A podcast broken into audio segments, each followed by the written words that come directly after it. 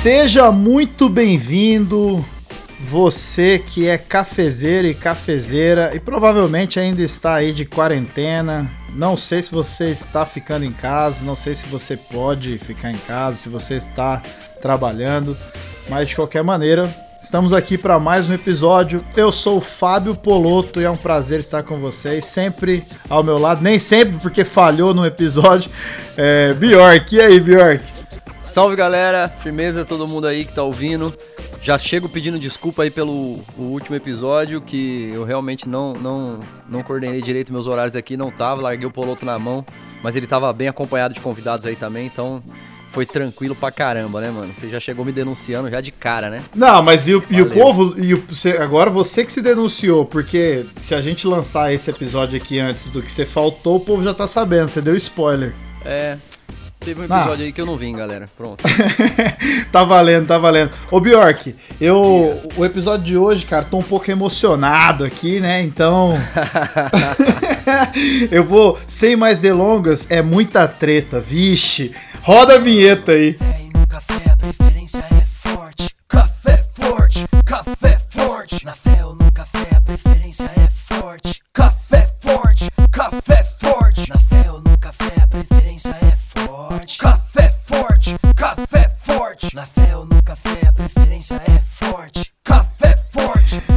Meus amigos e minhas amigas, hoje eu vou falar uma verdade. A gente tem a honra e a moral de receber aqui Luciano dos Santos Souza, mais conhecido como Príncipe Latino Pregador Lu. Salve, Lu! Paz do Senhor, família, paz do Senhor Fábio, meu mano Bioc, meu mano Fábio, Caio também tá aí na, na retaguarda. Enfim, Deus abençoe todos vocês que estão nos escutando, aonde quer que seja. Que Deus te abençoe e para mim também é uma honra participar de algo tão importante que elucida a mente das pessoas, como é o, o podcast Café Forte. Gostei do nome. É, depois que eu entendi, né? depois que eu fui entender, eu falei café, aí que entendi que é com a fé forte, né? E é isso que a gente pede todos os dias, que a nossa fé seja fortalecida para a gente enfrentar é, o que vem pela frente, né? A gente até então era uma geração que vinha aí vivendo é, enfrentando alguns problemas, mas eles não eram tão grandes, tão sérios quanto esses que se anunciam, que se prenunciam. Então que a nossa fé aumente aí em nome de Jesus e que programas aqui, podcasts como esse consigam trazer paz e clareza para a mente das pessoas. Nossa, depois da ah, introdução dessa, hein, Bior? Fica até difícil saber o que falar. Mano, hoje tá num nível acima. Hoje o podcast tá, tá chique, né, mano? O Lu é, um, é uma referência do caramba. Eu posso falar que eu sou rapper também, né, mano? E, cara, não, acho que não tem um rapper cristão no Brasil que não tenha é, é, ouvido muito, muito, muito, muito pregador Lu, né, mano? Então, pra mim, assim, é uma satisfação. Lu tá te recebendo aqui no podcast, que é outra ferramenta, né, mano, de, de informar e de dialogar, né, mano? Que é, tá sendo bem legal também. E, Poloto, assunto tem hoje, assim, pra quatro horas, Ixi, né, mano? Porque o homem conversar. tem bagagem, tio. Você é louco. É, e, e, e assim, ô Lu, é, bom, se alguém, né, nessa, nessa podosfera, se alguém que tá ouvindo ainda não sabe quem é o Lu, talvez você conheça Apocalipse 16, né? Seu nome tá extremamente ligado a, ao grupo, que, pô, tem uma história longa. A gente vai conversar sobre isso. Lu, obrigado mesmo. O Café Forte é, não é só com a fé forte, não. O negócio aqui também é que eu e o Bjork somos cafezeiros. Você gosta de café, Lu? ah, tá. Não, é, é que eu, eu fui pre, pelo outro lado. Não, mas você tá certo. Eu também entendi isso, que poderia ser essa parada do café, mas é, me, me foquei mais no lance da, da fé, né? De ser uma fé forte. Mas eu, eu tenho alguns problemas com café. A minha esposa ama café. A gente tem um amigo que é o Ed, é um MC também. É um cara que passou. Hoje ele é um MC cristão também. Ele passou um tempo preso, também conheceu minhas músicas na cadeia e hoje ele trabalha com café e ele abençoa a gente aí com vários tipos de, de grão aí. Minha mulher ama, mas eu trabalhei durante um tempo numa contabilidade, eu era escriturário. Nossa! E foi um tempo terrível na minha vida porque eu morava longe, é, muito longe, no extremo do extremo, num lugar que acho que poucas pessoas, só quem mora lá vai lá mesmo, que é na cidade de Tiradentes. E, e eu saía de lá para chegar no meu trampo, eu chegava quase 7 horas da manhã. Saía 5 da manhã, 15 para 5 eu pegava o ônibus, chegava às 7 da manhã. E era um momento que eu não tinha comida, não tinha o que comer, às vezes eu não tinha nem marmita para levar, e lá eles davam café ou chá. E eu tomei tanto café, tanto chá, cara, que começou a me dar um, um, um início de úlcera. Nossa! Né? E aí depois disso eu abandonei completamente essa história do café aí. e cafeína para mim só na Coca-Cola, que eu não tomava também e fiquei é, fissurado em Coca-Cola nos últimos meses, né? Porque eu passei uma depressão terrível. E aí quando eu saí eu fiquei muito ansioso e aí eu entendi que, que às vezes o, o doce, o açúcar, né, a Coca-Cola, a cafeína ajudava um pouco e extrapolei. Foi um terrível erro da minha parte também, porque eu engordei muito. Eu imagino.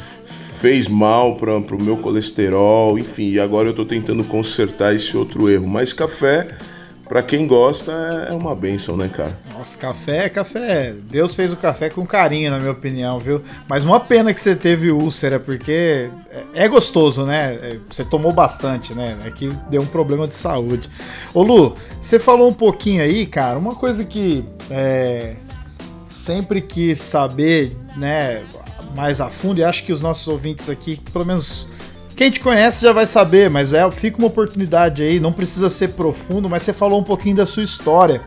Se puder contar pra gente aí é, da onde você veio, como foi, se você tem uma, um background de cristão, uma família né, de fé já, ou se se converteu depois da caminhada, conta um pouco pra gente dessa sua história.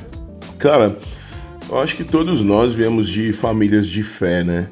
Porque a maioria tem pais que são trabalhadores, que são correria, que vão lá, é, trabalham às vezes em dois empregos, que levam os filhos, acreditam na educação, embora a gente tenha uma educação muito fraca no país, mas ainda assim os pais acreditam nisso como um meio né, de, de ascensão para os filhos, um meio de melhora de vida. Então eu acho que toda família tem é, uma fé. Agora, a fé cristã, ela sempre teve na minha vida desde cedo e não foi por conta da, da motivação dos meus familiares. A motivação dos meus familiares era que eles iam nas missas, algumas missas, é, enfim, tinha uma, um, um, sincretismo assim religioso que, que não, não seguia é, uma religião né, definida assim. Uhum. Então eu fui algumas vezes nas missas, é, fui um período da minha vida é, nos testemunhas de Jeová, num período de acho que de 11 para 12 ou 13 anos, alguma coisa assim, né? E, e também, antes disso, eu, eu, gosto muito de falar isso porque o meu pai, ele era um cara muito inteligente, né? E ele estava sempre lendo, sempre ouvindo música, sempre procurando estar tá ligado em tudo que era informática, tudo que era, era moderno, meu pai se interessava.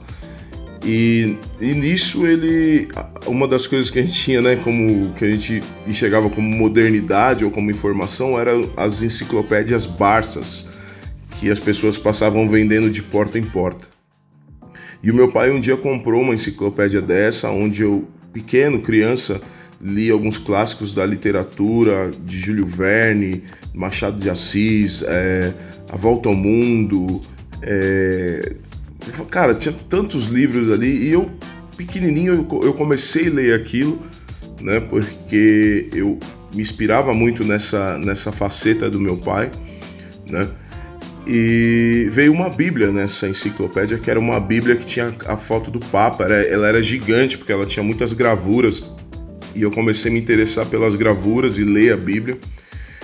E ali eu comecei a, a, a, ter o meu contato com Deus, a entender de alguma maneira, né? Por mais que eu fosse uma criança, não era nem um pré-adolescente, mas eu já estava ali é, inserindo na minha vida, é, ingerindo alguns conceitos é, bíblicos, né? Que eu acredito que a Bíblia é a palavra de Deus, então eu já estava ingerindo a palavra de Deus. E aí chegou a adolescência, um pouco a pré-adolescência, que foi quando eu comecei a me envolver com hip hop. Comecei a ouvir hip hop por conta do meu pai, que era um DJ amador. Tinha uns bingos, eu morava num cortiço. né? E de final de semana todo mundo colocava as mesas para fora, ficava jogando bingo, ali juntava as mesas e meu pai ficava tocando as músicas. E ali ele tocava tudo, né? Tudo que é tipo de música brasileira e até a, a música norte-americana também. E foi onde eu conheci a black music, foi onde eu conheci o rap, né, através do Africa Bambata e seu Sonic Force, que um dia ele tocou, eu já estava até deitado num desses churrascos aí, bingos que eles faziam, já estava deitado. E aí eu comecei a ouvir o guarda-roupa tremendo, vibrando e saí para ver o que, que era aquilo e falei, cara, aí procurei lá, era Africa Bambata, né? E aí o hip hop começou a chegar na periferia, isso era ano de 86 para 87. Em 88 chegou uma uma primeira coletânea de hip hop num vinil, que foi o Hip Hop Cultura de Rua, que a gente tinha o Código 13, o Tide DJ1, o MC Jack. Na mesma época, em 1988, também chegou o Som das Ruas, onde tinha o, o Sampa Crew, o Edinaldinho, com quem eu trabalhei em 90 para 91, né, que foi o primeiro rapper com quem eu trabalhei. E eu me lembro que em 88 eu troquei um joguinho de cartas chamado Super Trunfo, que eu amava, eu colecionava, né? E troquei por uma fita cassete do hip hop, o som das ruas. Nossa. E, e era um, um, um, super trunfo de tanque de guerra, que era um dos mais difíceis. Tinha uns de caminhões, tinha super trunfo de tudo. Era né? da hora, era da hora.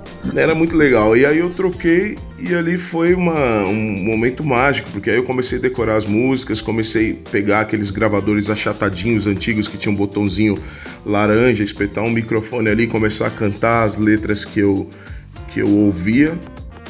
Até eu começar a escrever as minhas também, em 89, e gravar as minhas. Me lembro de mostrar para alguns amigos e alguns amigos darem risada na época.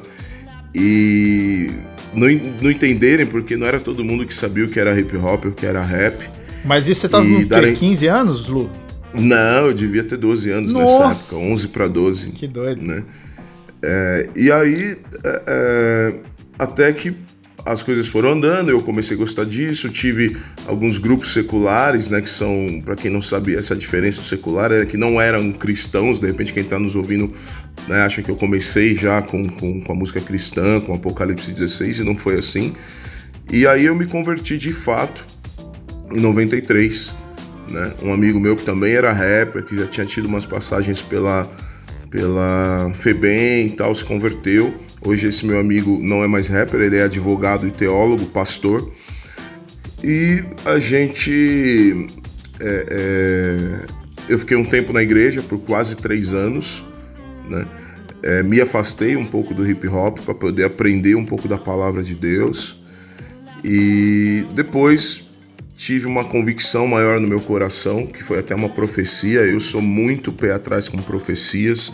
Quando alguém vem querer falar assim, diz o Senhor, não sei o que lá, eu já sou muito pé atrás uhum. com essas coisas, porque 99% das profecias que eu ouvi na minha Nossa. vida não se realizaram. Profetada. Mas, mas eu teve uma de uma pessoa, que foi uma mulher que ela não deveria estar onde eu estava. Ela saiu do Ceará e, e foi para onde eu estava e veio e falou. E no momento que ela colocou a mão em mim, eu senti uma força sobrenatural, senti minhas orelhas queimando, minha boca queimando, a minha cabeça se curvou sem que eu pudesse fazer nada para levantar a cabeça, eu não conseguia. Né? E, então eu senti que foi uma coisa de Deus e ali as coisas começaram a acontecer. Depois disso, conheci um, um cara que era do Comando Vermelho, isso em 94, mais ou menos, ou 95, e ele se converteu, virou pastor, é, veio na igreja onde eu congregava e perguntaram, ele perguntou se tinha alguém que cantava funk ou cantava rap para ir numas comunidades com ele para para cantar enquanto ele pregava, né?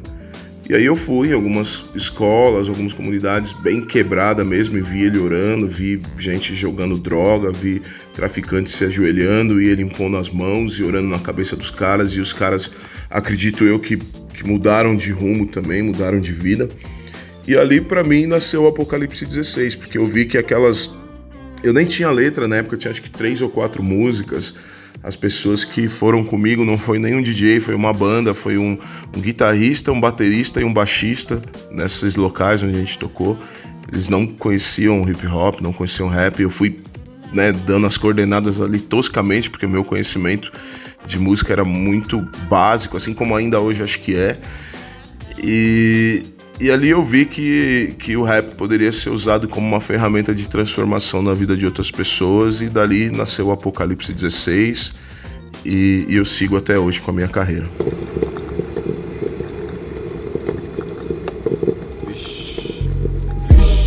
muita treta, muita treta, muita treta, muita treta. Eu fico pensando sempre nisso, né? Nas histórias, né? É, pelo que você falou aí, você nasceu num contexto até de periferia, né? Assim, é mais humilde. De repente você vai entrando mais na periferia ainda. É, e, e aí você vai fazer um rap ali, né? Ajudar alguém ali, as comunidades. E de repente você se torna o que eu considero, né, talvez o maior nome do rap cristão. O Bjork uma vez ele falou, depois o Bjork pode até falar, que antigamente, principalmente na sua época, não tinha essa de rap cristão, né? Tanto que você, se eu não me engano, eu lembro que vocês abriram um, um Video Music uh, da, da, MTV, acho que foi, ou da Multishow, não lembro. É, não tinha essa separação, né? Então, eu fico sempre pensando nisso, assim a gente às vezes não tem ideia do que Deus ainda vai fazer, né, cara? E acho que na sua vida foi mais ou menos assim. Ou não, não sei. Sim, é, por exemplo, esse carinho aí que você manifestou, você o Bjork, né? Quando a gente começou a conversar, vocês falaram, pô, é uma alegria, uma honra, porque o cara é isso, é aquilo e tal. Mano, eu me valorizo, mas eu nunca me vi dessa maneira, até porque quando eu comecei, eu não comecei saca? Para me tornar um grande nome, eu não comecei para para ganhar dinheiro, não comecei para ficar famoso, tá ligado? Uhum. Eu não comecei para nada disso, eu comecei por uma motivação maior, que era fazer a música, que era né, dizer aquilo que ia no meu coração, me expressar de alguma maneira, porque todos nós estamos no mundo para expressar uh, os nossos pensamentos, as nossas dores, as nossas dificuldades, as nossas ideias, né? Agradecer pelas nossas vitórias, por isso que as pessoas tatuam o corpo, por isso que as pessoas usam colares, colocam slogans e mensagens em camisetas, por isso que elas fazem música, entendeu? Então eu não, eu não fiz por isso, cara. Acho que tudo isso é uma consequência. Depois que você entende né, como as coisas funcionam, o que elas podem se transformar, aí você começa a elaborar mais, saca? Mas a ideia no começo não, não, era tão elaborada, era simplesmente sair fazendo o que a gente acreditava.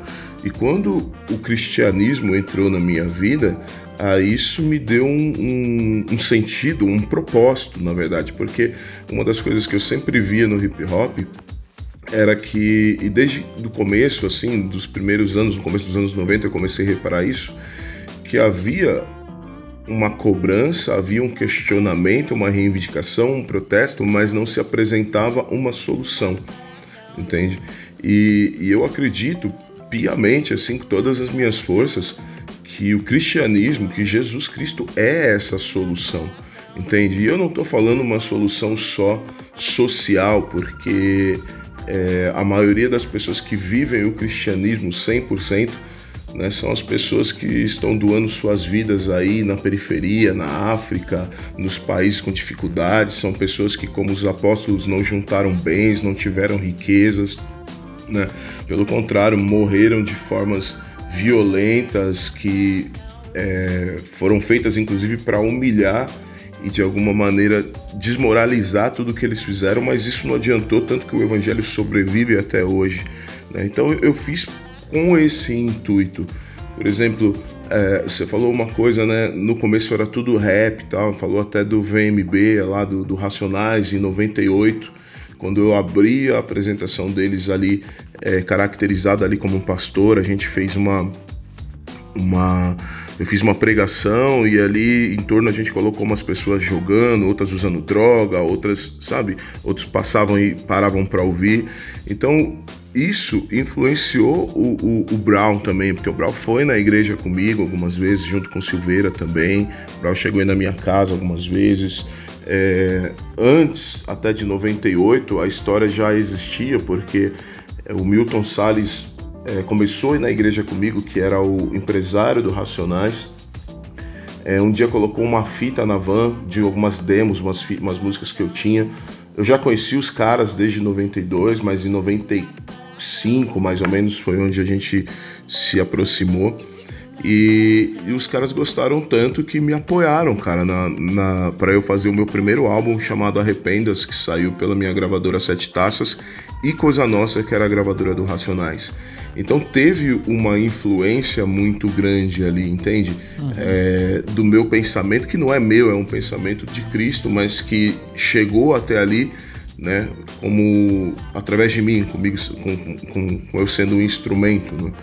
E, e essa coisa do rótulo é muito ruim porque o rótulo funciona para alguma coisa que você põe em prateleiras, né? Então você vai lá, maionese tal, aí tá lá o rótulo, é refrigerante tal, tá lá o rótulo e você reconhece.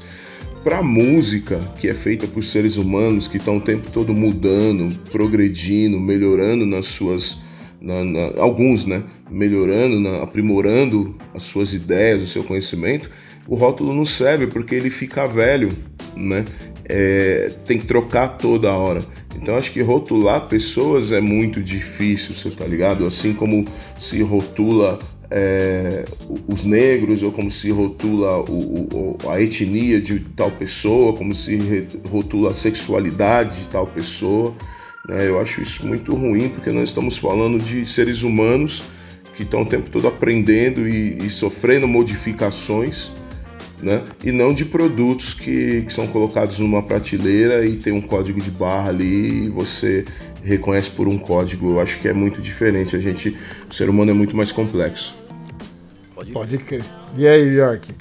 Cara, é Porque senão louco. eu vou ficar perguntando aqui, velho. É muito louco. É, é, muito louco, assim, eu, eu é, sou fã, cara, assim, do Apocalipse 16, do trabalho do Lu, assim, desde na época que eu comecei a fazer rap, cara, é, e aí eu me converti, eu morava no interior de São Paulo antes de internet, então isso era muito difícil o acesso às coisas, né? E eu lembro que quando chegou o primeiro, o primeiro, o primeiro LP do Apocalipse 16, o Arrependes, lá pra gente, cara, eu lembro que a gente quase que reuniu e fez um churrasco de alegria, assim, porque era muito escasso, mano. É, era escasso, cara. A gente não tinha acesso às paradas, a gente se sentia meio sozinho, assim, fazendo, pô, nós estamos fazendo rap cristão numa cidade de 60 mil habitantes, cara. Um preconceito, assim, a cultura interiorana, é, ela, é, ela é bastante conservadora. E aí, pô, quando veio assim, eu falei, caraca, é disso aqui que a gente tá falando e tal. Eu, eu tenho LP até hoje, o Arrependa-se o Segunda Vinda eu tenho LP, cara. É, até hoje aqui, guardado. E aí eu ouvi mais detalhes de, de, como isso começou, é muito louco, né, mano? Pô, tô, tô aqui ouvindo e, e imaginando, assim, porque eu, é, eu também tive um, um, um, um, começo e eu sei como é que isso é, é, é, complicado pra caramba, né, meu? Então, ouvir como é que foi a experiência do Lu, pra mim é muito, é muito massa, assim, porque dá um. Dá um dá uma sensação assim de que tipo cara é, é todo todo projeto que Deus dá um start assim ele passa pelas mesmas fases e etapas né mano cada um na sua na sua realidade mas praticamente assim as mesmos os mesmos formatos de teste a gente passa né cara isso é muito massa essa ideia que a gente tava falando aqui sobre. Que o Lupo falou muito bem sobre a questão do rótulo, né, cara? É, é, eu falei isso num episódio anterior, aqui uns dias atrás, que eu percebo assim que o muro era mais baixo antes, Lu. Talvez você vai poder até é, é, confirmar isso e falar melhor disso. Eu lembro que antigamente, cara, todo evento de rap secular tinha rapper cristão ali também fazendo um som. E era uma aceitação, assim, muito mais tranquila do que eu percebo hoje, assim, né? Hoje eu acho que esse muro ficou um pouco mais alto e meio que ficou mais segmentado, né? É, o que é triste pra caramba, porque como você falou aí, rótulo é um negócio que, pô, só serve. É, é, é, muro, né? Nunca é ponte, ele é sempre muro, né? Então, quando rotula, ah, não, mas então esse não é gospel, eu não ouço mais. Ou, ah, esse aqui é gospel, pô, eu não sou evangélico, então eu não ouço. E antigamente eu lembro que era menos essa pegada, assim, tipo, eu lembro que eu já fui, eu já fui numa. É, é, fazer apresentação, inclusive até o, o, APC fez também, em casas de show no interior de São Paulo. Eu, eu, lembro que. Até teve uma vez que a gente fez, até no mesmo dia, numa casa em Bauru, e era uma casa de show de rap mesmo, não era uma parada é, é religiosa e nem estava sendo alugado por uma igreja para fazer um evento evangelístico. Era um barato de rap e que se convidavam rappers é, é, com mensagem cristã. E hoje isso a gente vê assim bem mais escasso, acontecendo bem menos e tal. O que é triste em termos de, de alcance de mensagem, né? Eu acho, cara. E tipo. Mas é todo um, lance de mercado também que a gente não tem muito como lutar contra, às vezes, né, cara? Apesar da gente tentar informar a galera e trazer um diálogo, mas é meio que quase que automático as coisas se. se. se rotularem as coisas e cada coisa ir pro seu canto, né? Sim, eu concordo, mano. Eu concordo, é, é uma coisa automática. As pessoas que controlam os mercados, seja, vou falar de uma maneira um pouco agressiva, mas as pessoas que controlam os mercados da música, da fé, porque a gente hoje tem um mercado da fé, né? Onde muitas vezes, se você chegar ali com, com 100 reais de oferta, você só compra, sei lá, a, a, cura da dor de cabeça, mas se você chegar com 100 mil, talvez você compre a cura do câncer, sabe? As pessoas estão é. tão, tão sendo condicionadas a pensar dessa maneira e da mesma maneira que elas estão sendo iludidas com relação ao que é um milagre, o que é fé, o que é cura, o que é o evangelho, porque o evangelho não é só cura e milagres.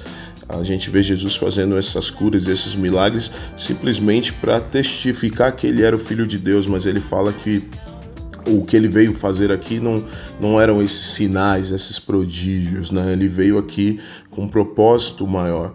Só que como a igreja cresceu muito de 20 anos para cá, deu um salto que eu não tenho uma estatística aqui na mão agora para para comprovar, mas acredito que quase que se duplicou o número de cristãos no Brasil. É, o cristão, o crente, o evangélico, ele passou a ter o seu próprio mundo, quase que uma sociedade alternativa onde ele tem o seu próprio código de vestimenta, onde ele tem os, as suas próprias músicas, onde ele tem sua própria televisão, sua própria rádio, né? onde ele de alguma maneira se aliena do que está acontecendo no mundo e ele acaba muitas vezes segregando é, outras pessoas que não partilham da mesma opinião ou da mesma fé. E aí, é, as pessoas acabam não, não, não tendo mais é, entrosamento como tinham antes. Por quê? Porque aquele cara que faz as festas de rap, ele percebe o quê? Que o evangelho, o evangélico, ele passou a não só ter o seu próprio, a sua própria sociedade paralela, mas ele passou a questionar e condenar todo mundo que não faz a mesma coisa que ele faz. Exato. Entende? Então, aí você acaba sofrendo um preconceito, muitas vezes sem que as pessoas é, entendam, porque o preconceito é dos dois lados, é da parte da massa evangélica e é da parte da massa que não é evangélica. Uhum. Porque a massa evangélica acha que está correta e os outros estão errados, e aqueles que não são evangélicos, por sua vez, olham e falam: não, é, eles vão me julgar. Eu fumo maconha, eu sou homossexual, eu tenho tatuagem, eu tenho piercing, é, eu sou de religião de matriz africana. E aí eles acabam se fechando para qualquer pessoa que venha com esse rótulo. E aí é o problema do rótulo, entendeu? Para qualquer um que venha com rótulo, porque eles vão achar que é a mesma coisa, é o mesmo produto, é a mesma massa é, de manobra, sabe? E não é. Então isso dificulta, ao mesmo ao mesmo lado que a gente acaba tendo um mercado maior hoje, onde a gente pode divulgar nossas músicas nas rádios evangélicas, a gente pode ir nos programas de televisão, a gente né, tem um contingente muito grande de pessoas nos shows, nas apresentações, nos cultos, mas isso também é ruim porque as pessoas estão fechando os olhos para uma realidade e para uma parte muito grande da população que, que não pode ser ignorada. E essa segregação é ruim, porque essa segregação ela dá margem para um separatismo, para um apartheid como acontece, por exemplo, na África do Sul, aconteceu e até hoje as coisas não são como deveriam lá, é, dá margem para haver um, uma separação de países, como aconteceu com a Coreia do Norte, com a Coreia do Sul, e também com um país que era, em teoria, ele era cristão, mas ele se dividia entre protestantes e católicos, que é o caso da Irlanda. Né? Então, o, o que está acontecendo no Brasil hoje é uma coisa muito problemática que por conta de polarização política, por conta de religião, a gente está beirando aí, espero que isso não aconteça, mas a gente já está tendo indícios, talvez não de uma guerra civil, sabe, como foi nos Estados Unidos entre os, os confederados e tal, mas muito próxima é, de uma cultura de ódio, onde as pessoas vão passar a se odiar porque não, se odiar elas já estão se odiando, mas elas vão passar a se atacar, elas vão passar a, a, a, a in, colocar limites, entendeu?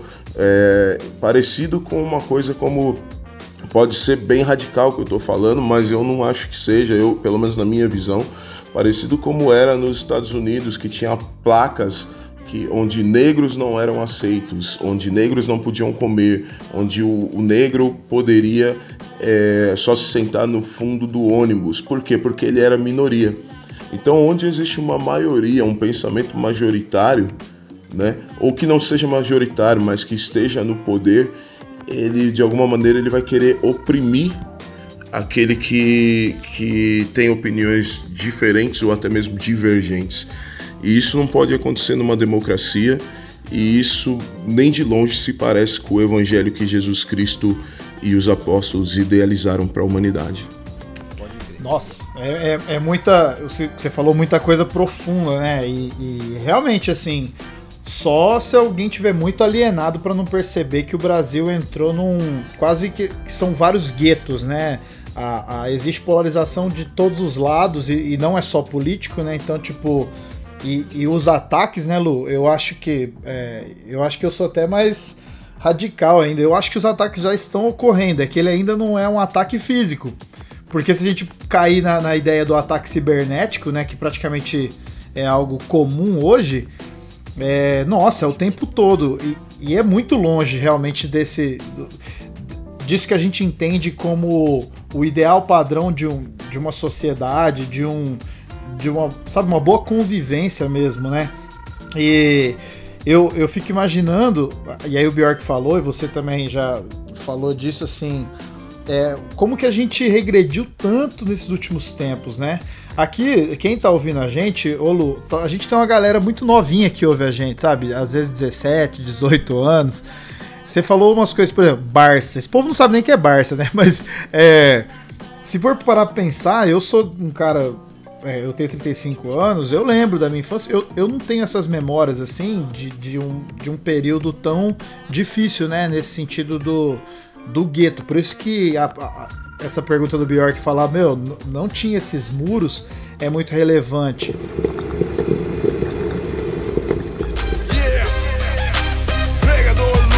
até você A tática de guerra para guerrear Bota o punho pra cima e vamos lá trocou ideia com o Kivitz aqui, né? Que é outro rapper, o filho do pastor Ed René, não sei se você conhece, Lu. E a gente falou um pouco de, de influências, assim. O Bjork sempre fala da, das influências dele, e eu acho que o Apocalipse 16 também é influência, né, pro Bjork. É, mas eu, rapidinho eu queria comentar o, eu me converti de mais velho, né, cara? E mas assim, eu sempre curti rap demais, né, mano? E, e eu conheci o Apocalipse 16 é, antes da, da, de me tornar cristão tal. Mas depois que eu, que eu né, comecei a caminhar na fé tal, eu comecei a ouvir de fato o Apocalipse 16, assim, falei, caramba! E cara, o Segunda Vim da Cura e aquele disco lá com o Templo Soul, é, de verdade, cara, eu acho que eu eu decorei assim a, sabe, a entrada do sample em tal momento, de tanto que eu ouvi, assim, né? Porque para mim era o que sempre foi, o rap sempre me conectou muito em várias maneiras. O que que na tua história, é, de, de musicalmente falando, assim, foi referência para você nessa caminhada, Lu? Pô, legal, legal, Fábio. Fico feliz aí, cara, que, que as músicas, os discos tenham tocado aí no seu coração. Como tocam e ainda vão tocar na vida de muitas pessoas. Você falou que tem muita uma garotada muito nova, né? E é interessante que hoje a, as pessoas elas têm a internet, né? Quando toda vez que eu ouço uma palavra que eu não sei o que é, eu vou no dicionário. Isso é desde sempre. Teve uma época que eu andava com o dicionário para cima e para baixo, entendeu? E então eu acho que é legal essa garotada quando não entender, ou não entender uma ideia ou tal, ou ir pesquisar, coloca a frase ali do contexto ali que a gente falou e vá pesquisar para entender.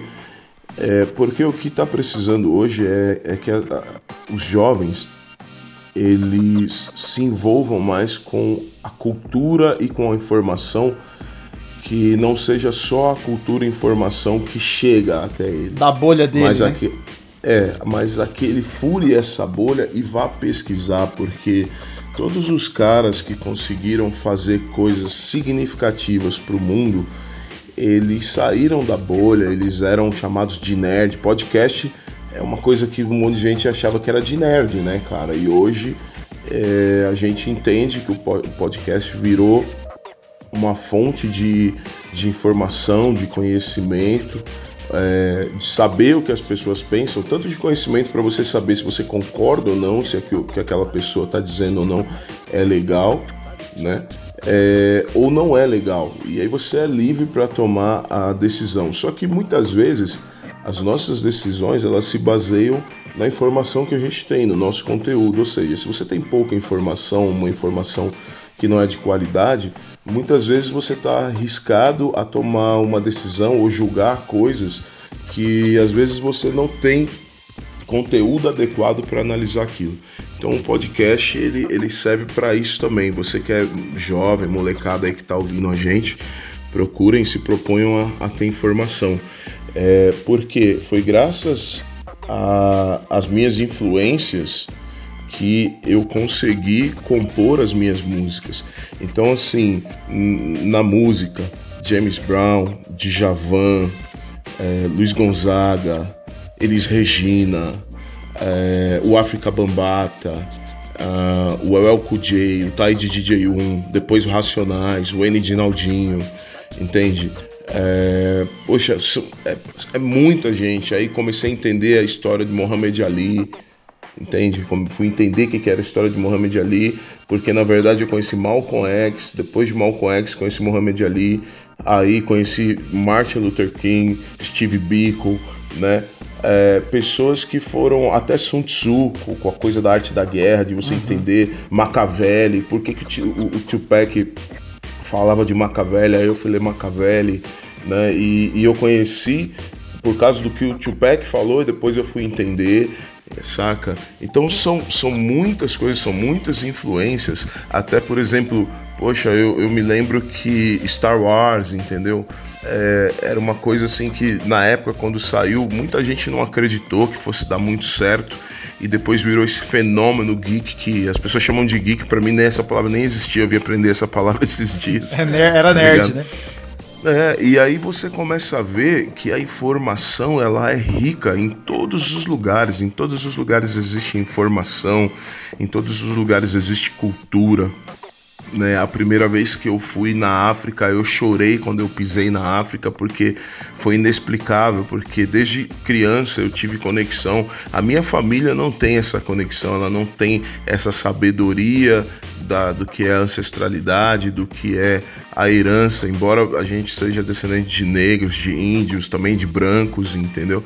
É, mas o que prevaleceu para mim foi essa coisa da, da cultura negra e foi o que me deu vida, o que me fez sobreviver durante muito tempo, é, o que me deu força para enfrentar e para suportar aquelas brincadeiras racistas que surgem desde quando a gente é criança, por causa do cabelo, por causa da boca, por causa do nariz, por causa da cor, é, sabe?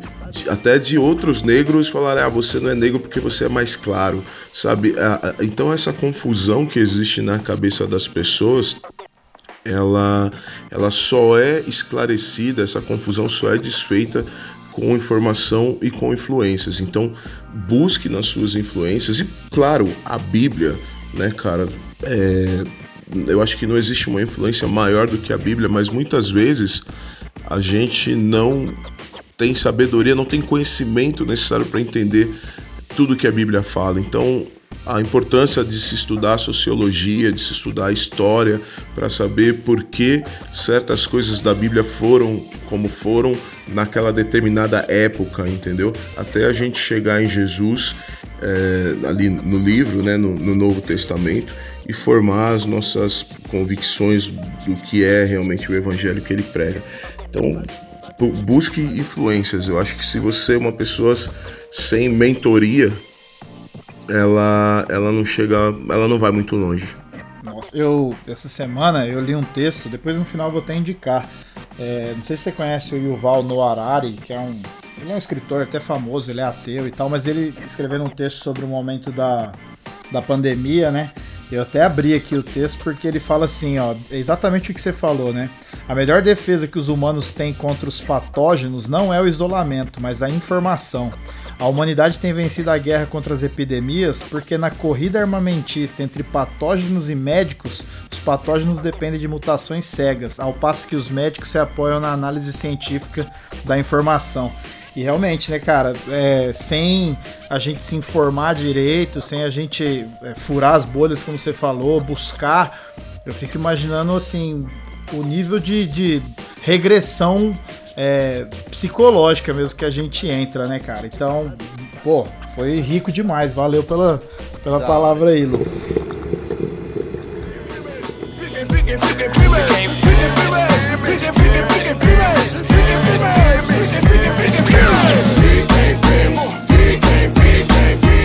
Lu, você se sente à vontade de falar sobre o processo de depressão que você passou?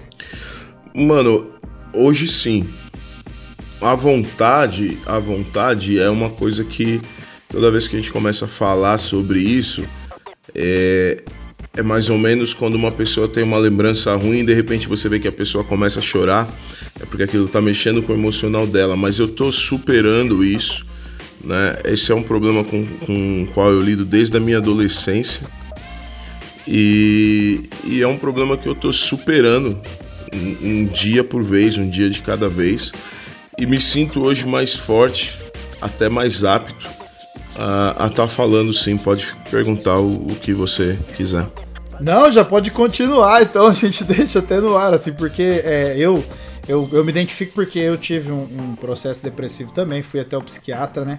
O quanto de barreira que eu tive que quebrar para isso, né, velho, foi incrível, assim, tipo, ah, meu, é, a gente tem todos.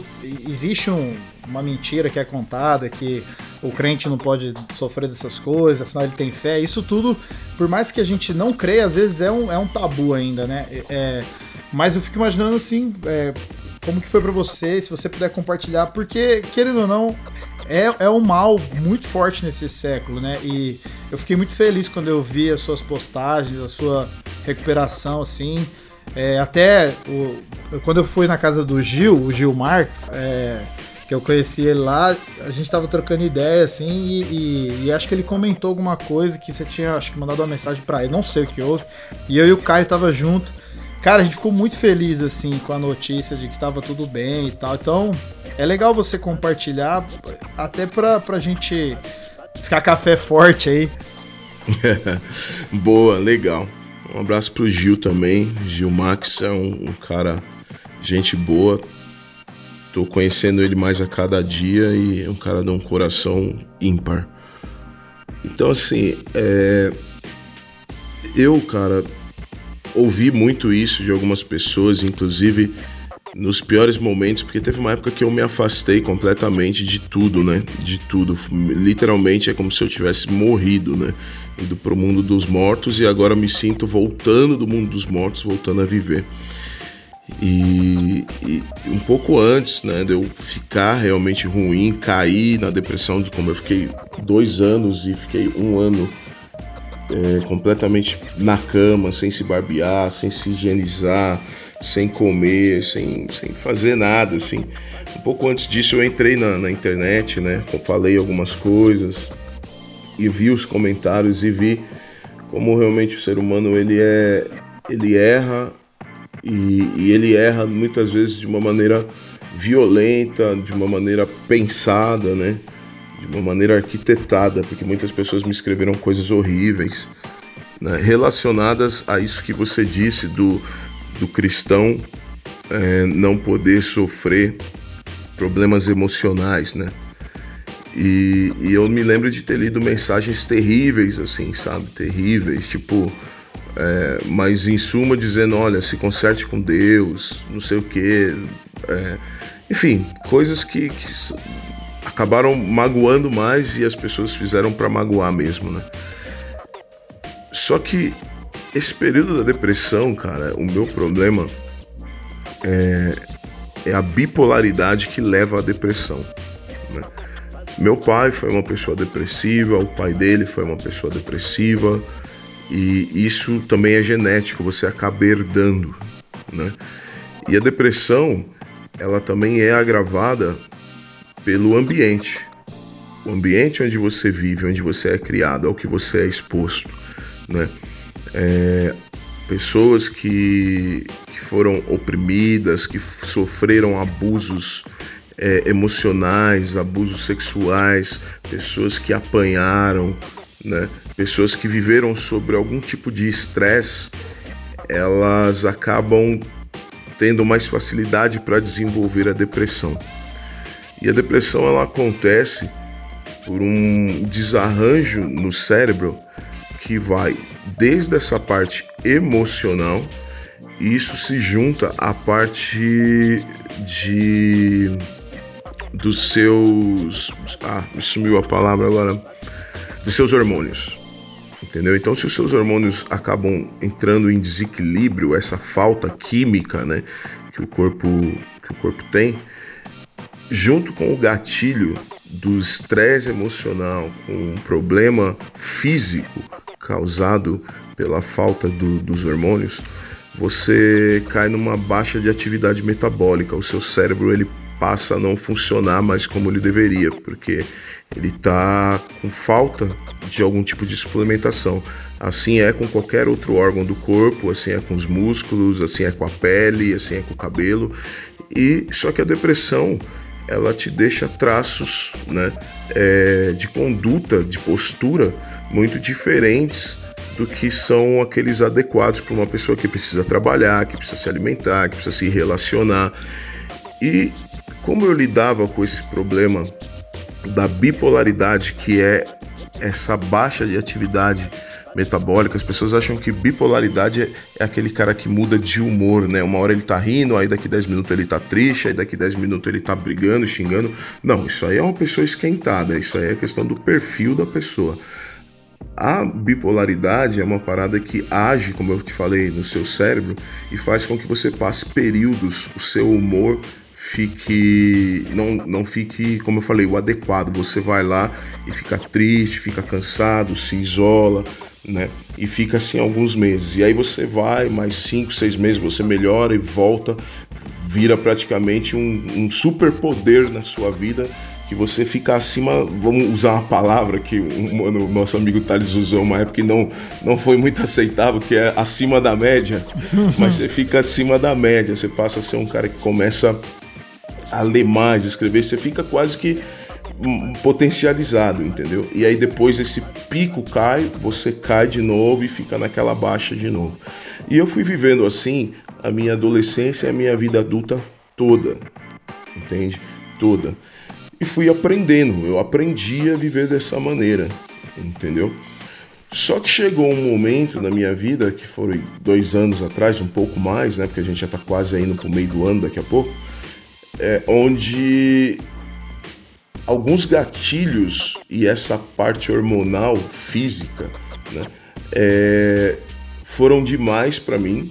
Né? A, a, perda do meu pai, é, meu, eu tinha dois cachorros que eram como filhos, morreram os dois. Comecei a ter alguns problemas financeiros, é, tive um problema de coluna, é, do nada eu tive que operar a minha coluna. Então, assim, eu, tudo assim numa cadeia, numa sequência, sabe? E aí juntou com aquela fase que eu falei da bipolaridade, que é aquela fase da baixa, onde eu fiquei pior. Juntou com todos esses problemas, acionou um gatilho e me fez entrar numa depressão duradoura. Entendeu? Uhum. Essa depressão duradoura, ela durou dois anos, que foi como eu falei, o primeiro ano eu fiquei é, inerte, fiquei em outro mundo, fui para outra realidade onde eu só chorava, onde eu só é, tinha pensamentos ruins, pesadelos, quando eu dormia, é, pensamentos suicidas, entende? É, eu tinha uma arma que eu adquiri essa arma. Eu não gosto de armas, abomino. E podem falar, pô, mas você é hipócrita, então não.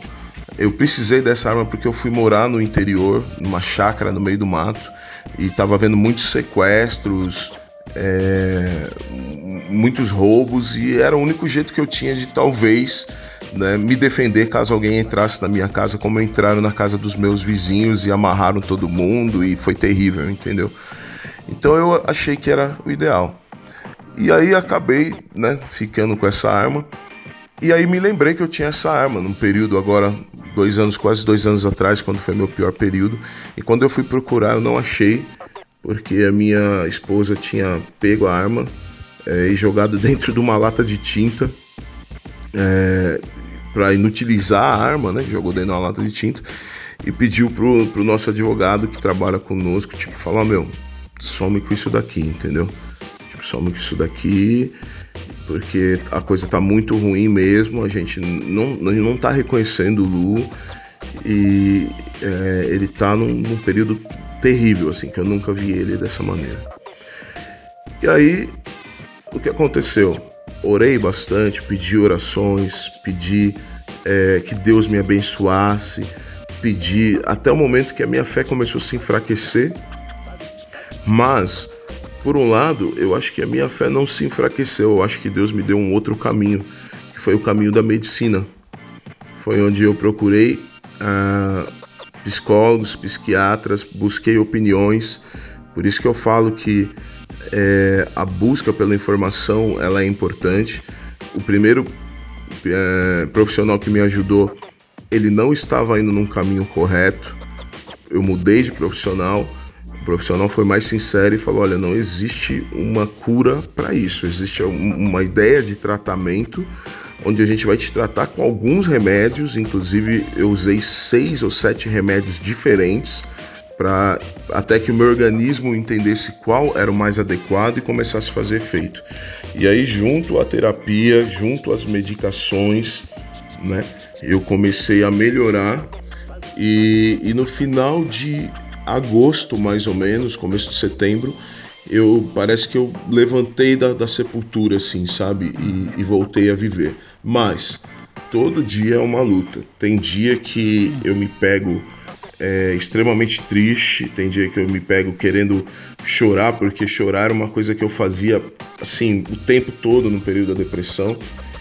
E agora eu tô mais forte, tô conseguindo resistir. Eu perdi um amigo agora pro coronavírus a uma, a, sábado que passou agora, e era um amigo que me ajudou a fazer meu primeiro CD, o Arrependa-se, lá no começo, lá em 97 mais ou menos, que a gente começou a fazer o disco.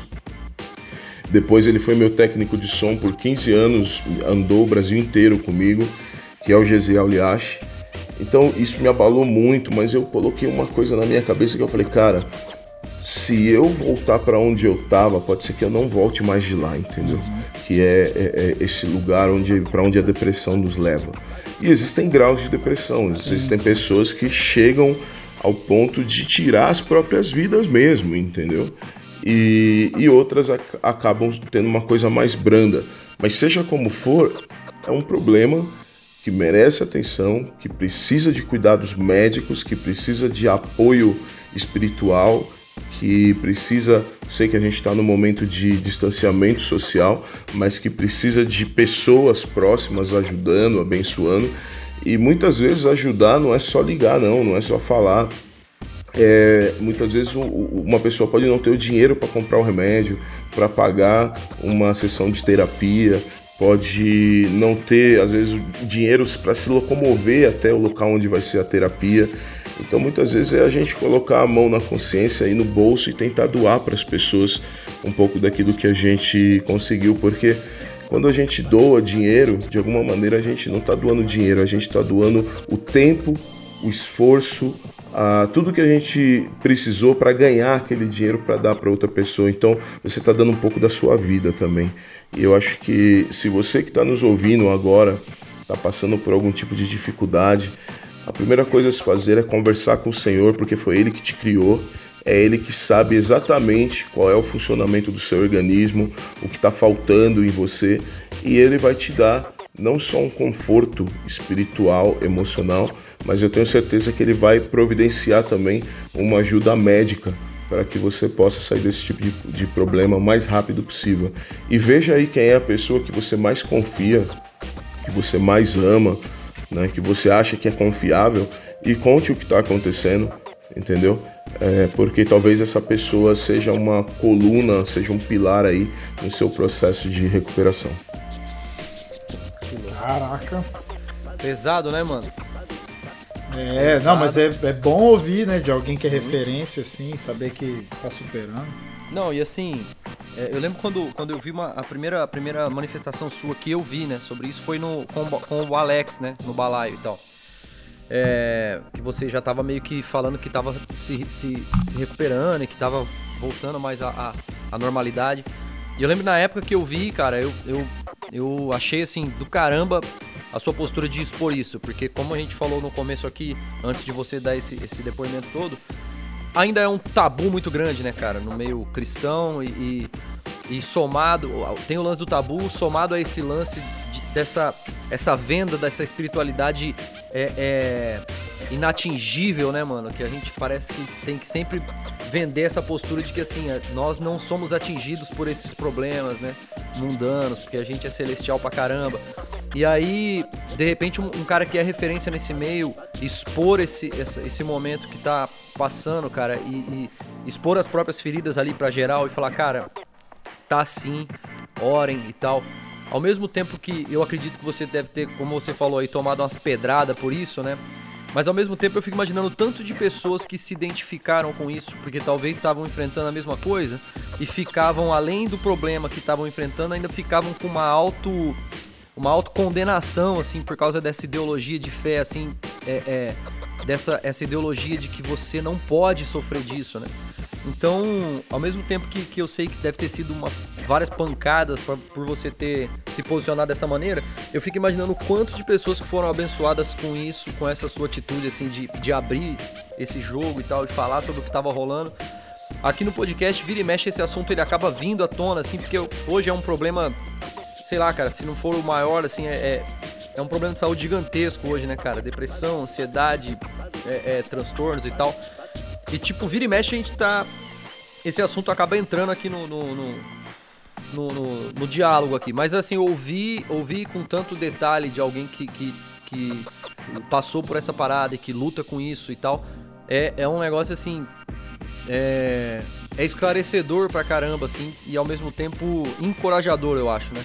Então acredito que quem tá ouvindo a gente aí que também tem suas lutas, é, com certeza vai estar tá sentindo bastante encorajado agora, assim. Nossa, demais, demais mesmo. Valeu por compartilhar, viu, Lu? Porque é o que a gente tá falando. Acho que a tônica do programa é isso. A gente precisa se informar e, e ouvir as pessoas, né? E aprender, cara. E foi muito rico, assim. Eu acho que a gente já é, teria tanta coisa para te perguntar, para trocar ideia, ouvir, cara. Mas eu acho que o tempo já tá, tá longo. É, não sei se o Bjork, não sei se o Bjork tem alguma coisa urgente que ele quer perguntar. Quer falar, perguntar alguma coisa aí, Bjork? Não, cara, é, eu acho que, assim, foi muito esclarecedor. É o que eu falei no começo do episódio, né, mano? É, é com o, o, convidado, daria resenha aqui pra 3, 4 horas, mano. Porque, pô, a gente nem né, fala assim, ó, vamos falar só de música e ia dar pra 3, 4 horas. Mas como a gente não tem esse tempo, eu acho que foi um, um bate-papo legal. É, trouxe, assim, algumas coisas legais. Pra quem é fã do Ludo Apocalipse, talvez não sabia de tantos detalhes do começo da parada, então isso foi legal pra caramba. É, e vamos deixar outros assuntos para uma outra oportunidade, né, mano? Aí a gente estica mais essa, essa resenha. Essa resenha. Verdade. Pronto, é, café. É, mas não, o Lu a gente oferece um, um chá. Um chá, um chá. Pode ser água com gás. Aí. Água oh. com gás e limão. Limão. Água com gás e limão. Isso aí, cara, é uma coisa que eu, que eu tomo muito, muito. E assim, é o que eu sempre tomei, assim, é, são, são umas coisas. Eu fiz uma, uma música, né?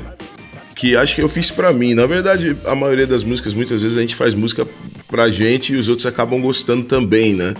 É, e, e, e graças a Deus que a gente às vezes escreve coisas que outras pessoas acham coerentes e acabam gostando.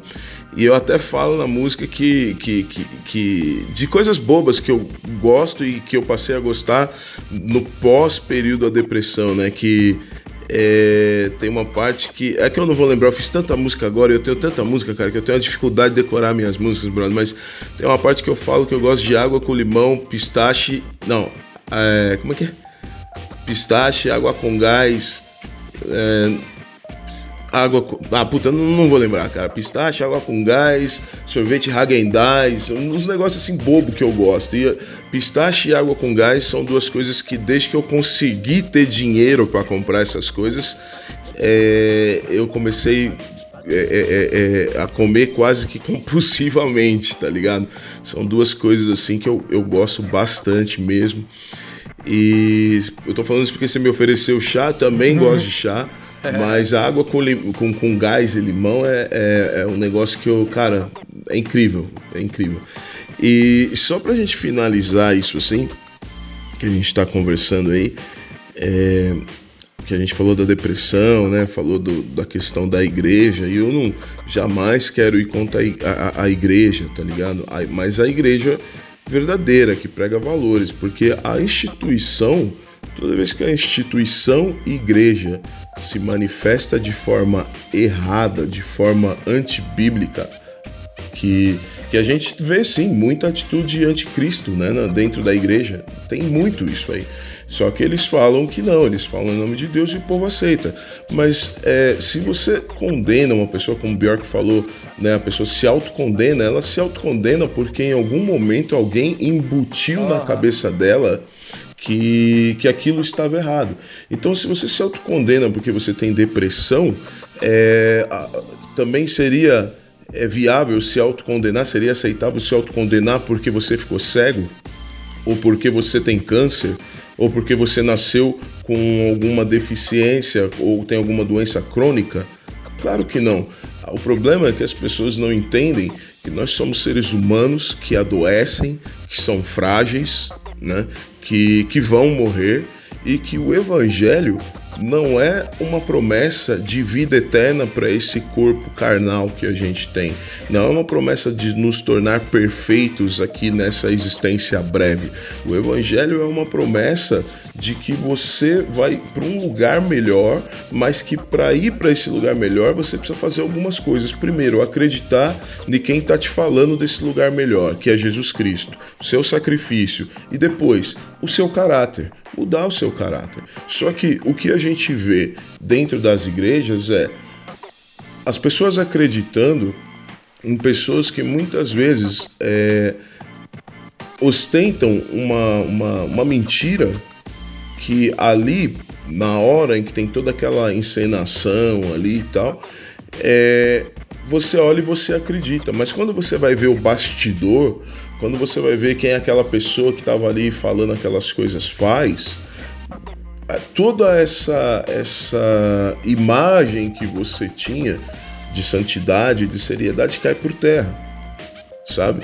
Então, o que está faltando para as pessoas hoje é entenderem que muitos daqueles que estão conduzindo a religião no país não estão fazendo isso porque pensam que, que você tem que ser salvo ou porque pensam que você tem que ter uma vida melhor.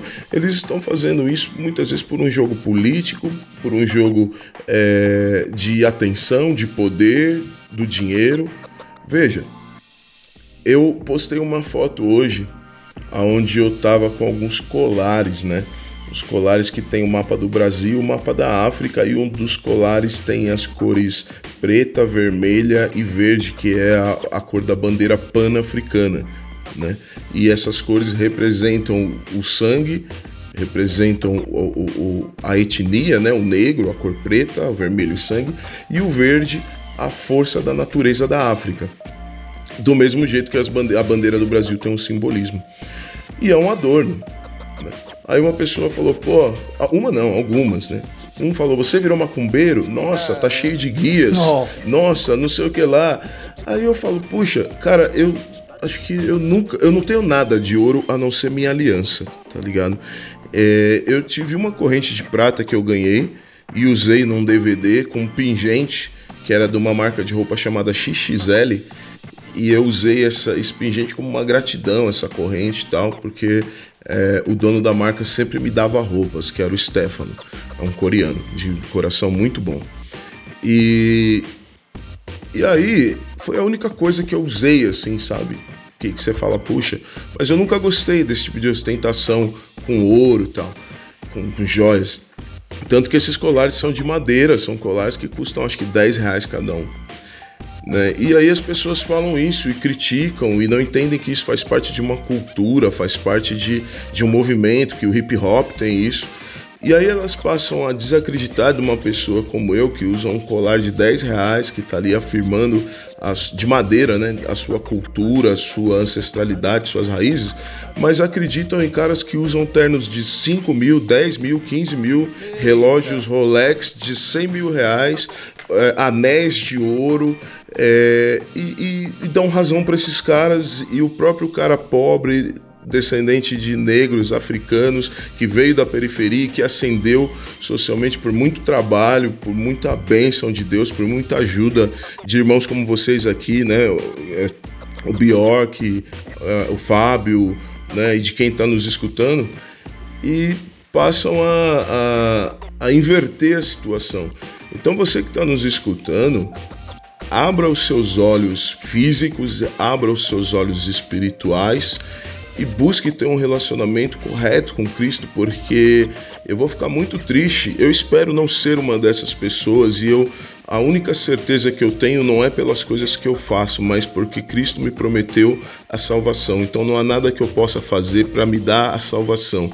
Mas eu vou ficar muito triste se eu ver que pessoas que estavam tão convictas da sua salvação no dia em que, que forem chamadas né, a, a, a se retirar desse mundo para ter um encontro com o Eterno, se elas de repente não forem aceitas porque estavam crendo num Jesus que elas idealizaram, num Jesus que parece muito mais um bezerro de ouro do que naquele Jesus da Bíblia. Então fica esse alerta para você e para mim também, porque eu falo isso e, e, e me policio todos os dias para que eu não, para que tudo que eu falo e que eu faço não se volte contra mim também. Então vamos buscar a, a, a, o Jesus bíblico, o Jesus pobre, o Jesus que não tinha ambições de riqueza, o Jesus que não era empreendedor e queria formar uma empresa que ia render milhões não foi isso, não, não foi isso, não foi isso que ele passou para os apóstolos não é isso que os apóstolos passam para nós. Deus abençoe todos vocês, obrigado pela oportunidade. Peço perdão se falei alguma coisa que ofendeu alguém, mas é, é isso que eu, é essa convicção que eu consegui ao longo da vida. Espero que se eu estiver errado em algum momento, os meus olhos espirituais e carnais se abram também e eu aprenda aquilo que eu ainda não sei. Pô, mano, é. Enquanto você tava falando. quando você tava falando da foto, eu entrei lá pra ver, cara. Gente, assim, vocês ouviram o, o, o, episódio. Lu, você é um cara muito humilde, cara. Você é muito paciente de responder os caras com aquela paz. Ô, velho, não dá, os caras é muito chato. Mas enfim, cara. É... Obrigado, cara, de verdade. É, Lu, foi um prazer mesmo, cara. Assim, a gente ter esse espaço de diálogo e aprender com a tua caminhada aí. Não precisa pedir desculpa de nada, não, porque foi muito legal você estar aqui com a gente, né, não, Bjork? Pô, mano, sensacional, você é louco. Rendeu demais, rendeu demais. Vixe,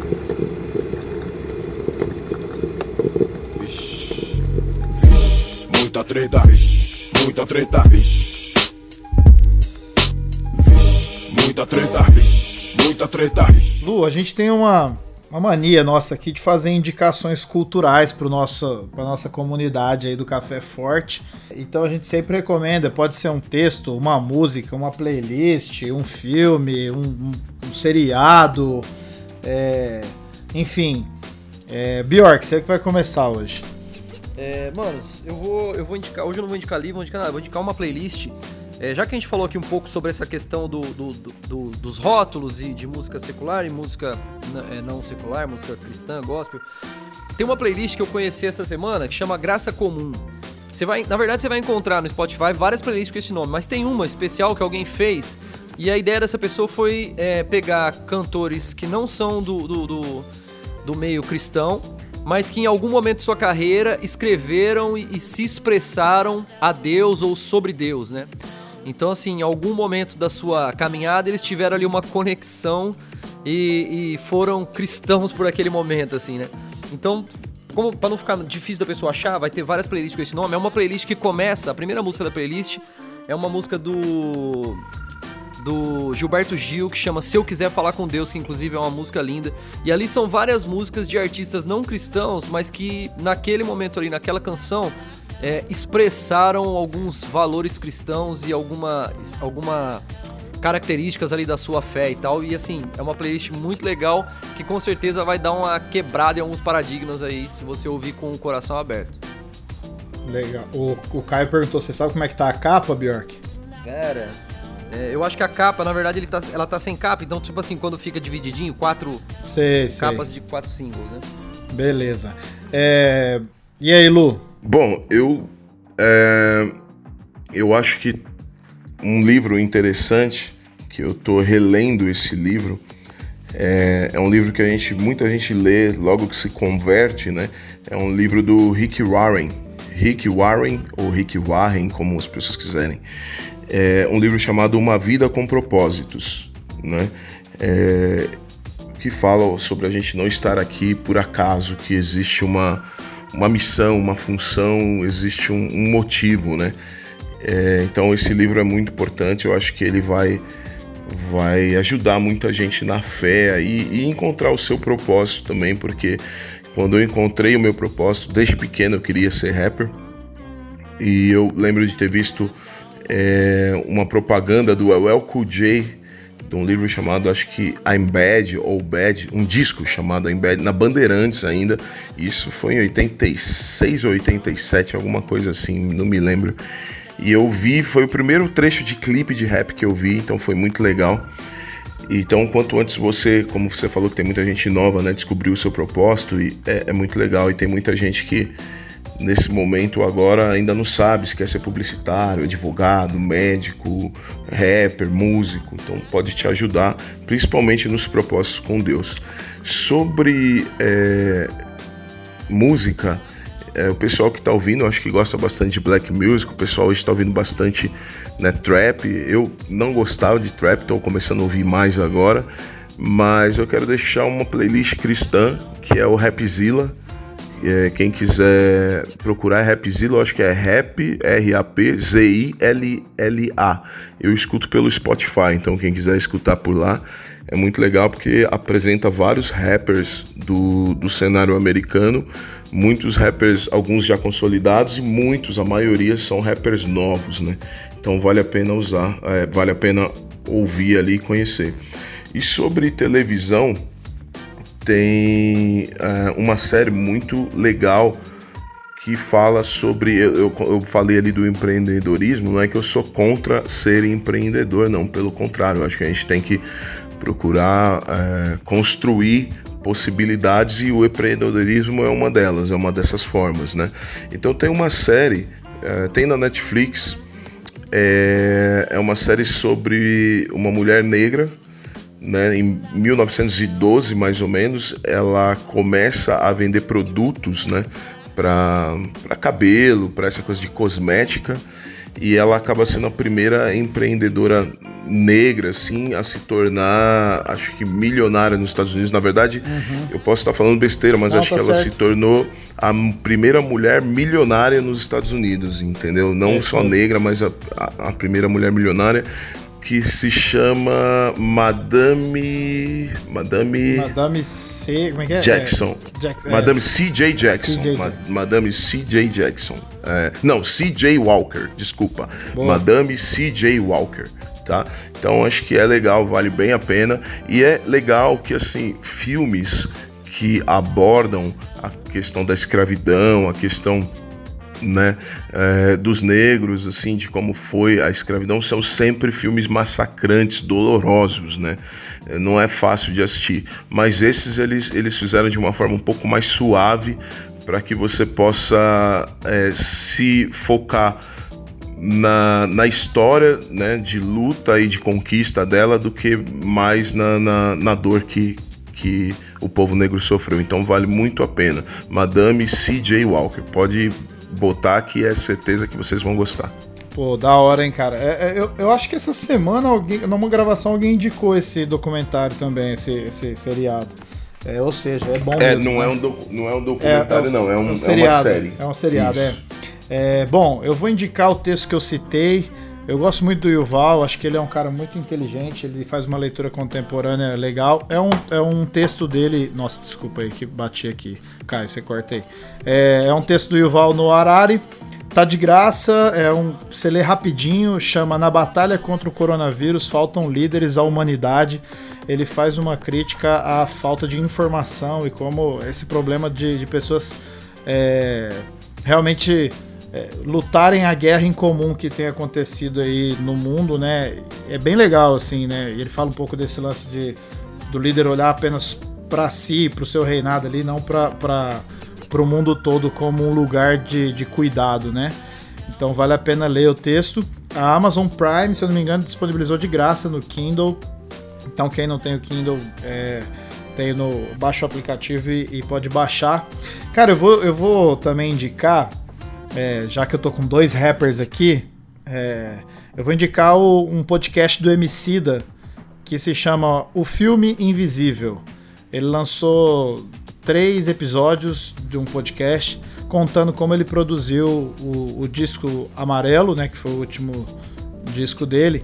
Mas assim, a, ele conta de uma maneira bem poética, assim, várias coisas. Ele conta da vida dele e eu acho que ficou um trabalho muito bem feito, assim, muito bem feito mesmo, de sonoplastia, a, a, a poética. E é legal você entender é, e ver como que um artista funciona. Então fica a dica aí de um podcast legal se você quiser ouvir. Beleza? É, bom, Lu, eu acho que você falar como as pessoas te acham nas redes sociais é até redundante, mas é, como que é, onde são, como são suas redes sociais, onde as pessoas te acham, aí se você quiser falar e as pessoas não souberem, né?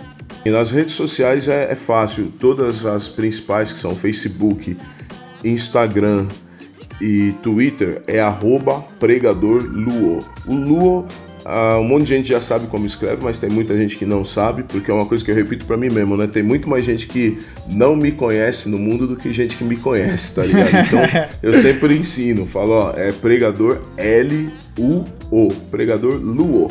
Aí você me acha lá nessas três redes. E no YouTube, para quem quiser de repente ver alguns clipes e tal, é, tá como youtube.com barra Mister Muita Treta. Mister por extenso, tá? Mister Muita Treta.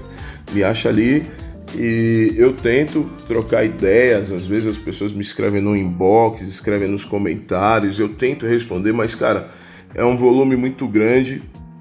Espero que as pessoas entendam isso, que às vezes não é marra, não é que eu não tô ligando para pro, pro apoio, ou às vezes pro xingamento, tá ligado?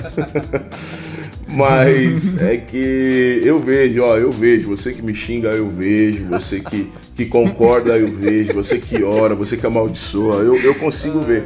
Mas às vezes não, não, não dá para responder. E, e, aí é aquela coisa, né? Se muitas vezes eu não consigo responder por falta de tempo o cara que tá ali me abençoando, me apoiando, você acha que eu vou gastar meu tempo respondendo o, o que tá enchendo o saco? Tá me xingando. Então, mano, pelo amor de Deus, tá? Não perca seu tempo, não. Não vai xingar alguém que quer trocar xingamento com você. Eu não sou esse cara, tá ligado? e, então, bom, é isso. Minhas redes são essas. Aproveitar, é, falar, né? Que eu tô fazendo algumas lives. Eu fiz algumas lives é, beneficentes, algumas lives solidárias, onde a gente arrecadou aí.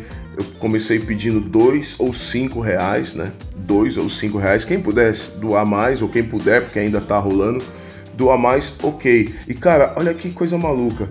As pessoas, não é que as pessoas estão fazendo mesmo, cara. Os caras estão indo lá dando dois reais, cinco reais e, e, pô, de pouquinho em pouquinho a gente já conseguiu arrecadar mais de 15 mil reais. Nossa! É, cara. cara, olha que coisa, cara.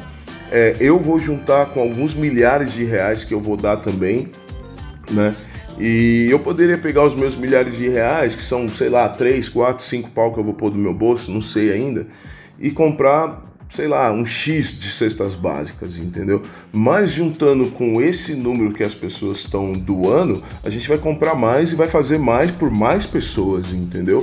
Que então, louco. assim, a gente vai acabar com a fome do mundo, vai erradicar a pobreza e tal? Não vai, cara, mas a gente vai dar mais, pelo menos um mês de esperança para essas pessoas que receberem as cestas. E aí elas talvez outra alma caridosa, outro cristão que entende que amar o próximo como a si mesmo é fazer o outro se alimentar, se vestir, né, é, também, é, vai lá e no mês que vem faz também, e aí a gente vai, entendeu? A, a, ajudando, porque aquela coisa, ah, a gente não pode dar o peixe, tem que ensinar a pescar. Cara, ok, concordo. Com quem está em capacidade, com quem tem capacidade de aprender a pescar, a gente tem que fazer isso mesmo, mas tem gente, cara, que está na linha da pobreza. É. Que o cara, o cara não tem um celular para se cadastrar aí na ajuda emergencial, que é uma transferência de renda. O cara não tem é, aptidão, ele não tem um currículo que vai fazer ele ser aceito na empresa para arrumar um emprego. Então essas pessoas, elas estão na sociedade e Jesus até nos orienta, né? Fala, olha, os pobres sempre vão estar com vocês, vocês vão sempre ter os pobres para poder é, abençoar e para poder praticar o cristianismo, entendeu?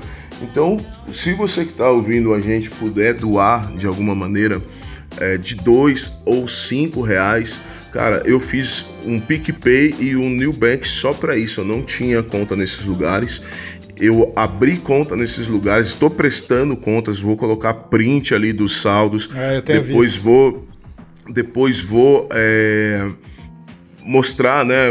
A Bíblia fala que o que a mão direita faz, a esquerda não precisa saber, ou seja, eu só vou mostrar a entrega das cestas, o, o, o extrato da conta, das notas fiscais, para que as pessoas entendam que, pô, elas podem acreditar na minha palavra, entendeu? Que eu realmente vou fazer o que eu estou dizendo. Mas eu não estou fazendo isso para me promover, você tá ligado? é, de alguma maneira, ah, como o Lu é bonzinho, olha como eu sou legal e tal. Não, porque por mim eu faria isso em secreto, como Jesus fala para ser feito, entendeu? Né?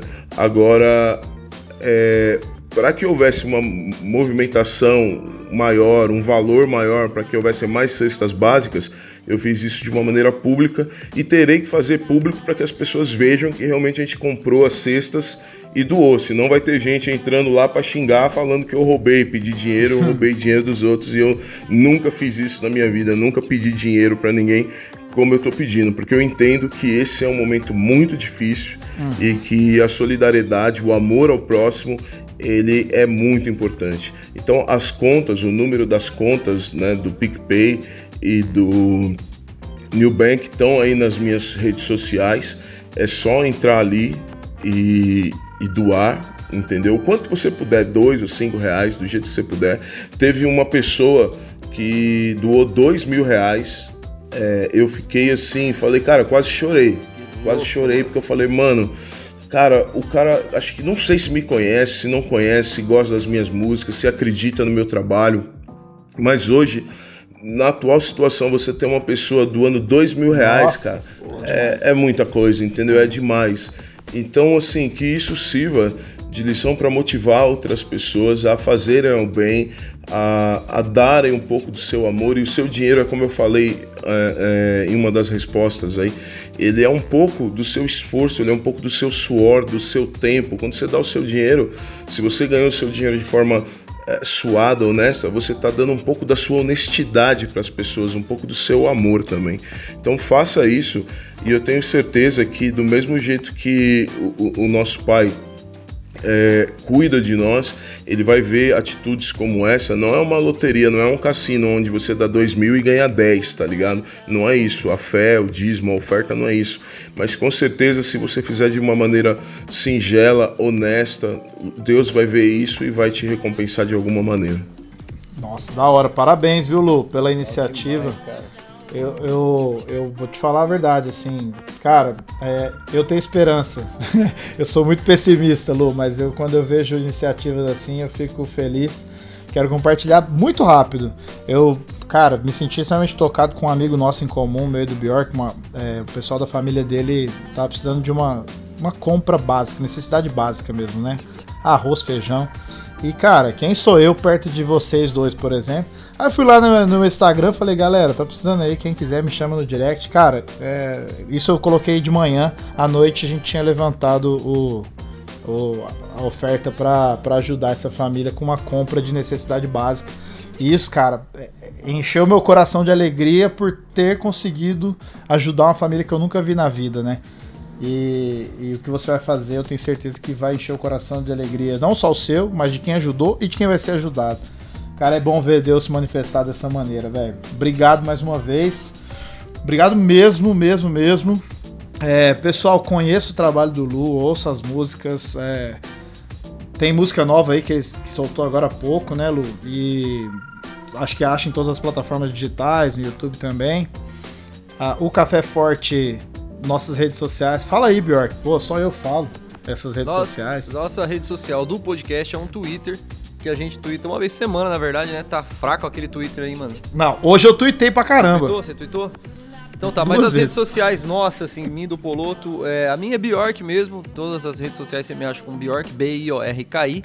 É, Spotify, Deezer e YouTube também. Poloto é Fábio Poloto com dois T's de tatu, não é isso, mano?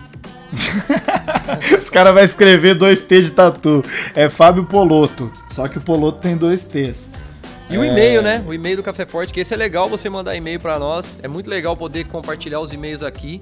E é caféforte arroba Caféfortecast.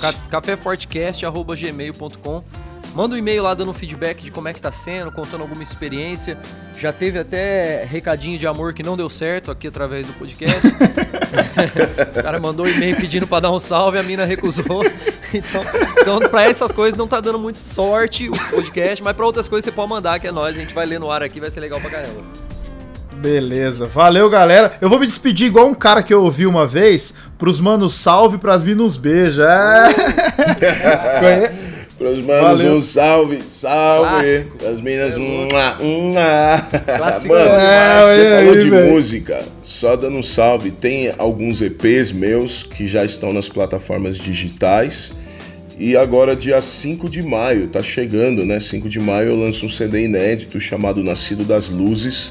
É, dia 5 de maio já vai estar em todas as plataformas. Antes do Nascido das Luzes, agora dia 5 de maio, eu lanço mais um videoclipe eu lancei um agora há 10 dias atrás, chamado Soul Memo. Soul foi na quebrada, foi, pô, eu acho Bravo. que é uma das músicas mais legais que eu fiz nos últimos tempos. Braz 77, Espero né? que as Com o Braz, o Braz é cabuloso, né? O diretor, sangue bom. E é uma música que a gente podia fazer um podcast só falando da música pra para tentar esclarecer um pouco as pessoas aí. Podia. Né? Mas eu nem vou entrar no, no, tema da música, porque senão a gente vai ficar aqui mais duas horas.